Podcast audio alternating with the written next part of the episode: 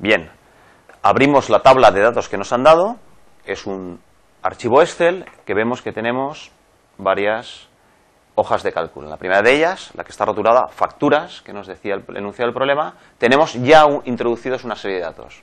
Bien, aquí tenemos una tabla típica de Excel, en la cual tenemos una serie de datos, una fila primera que nos da los rótulos de los datos que hay a continuación, y a continuación pues una serie de datos. En este caso vemos título del cuadro y varios títulos de cuadro. Autor, los autores correspondientes. Precio, los precios correspondientes suponemos que cada uno de cada cuadro. Bien, vemos que hay una cohesión a nivel de filas, podríamos interpretar que son registros de una tabla de datos.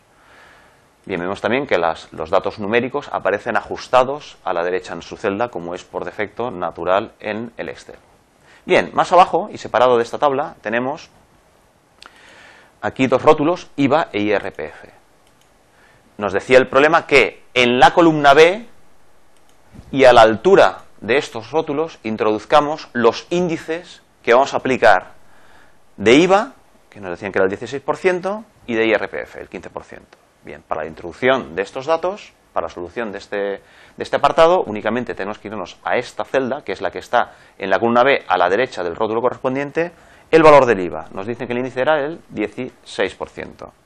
Intro. Y después, a continuación, el IRPF. El IRPF era el 15%. Bien, el modo más sencillo de introducir valores porcentuales es sencillamente introducir el índice 15%, el signo porcentaje, intro.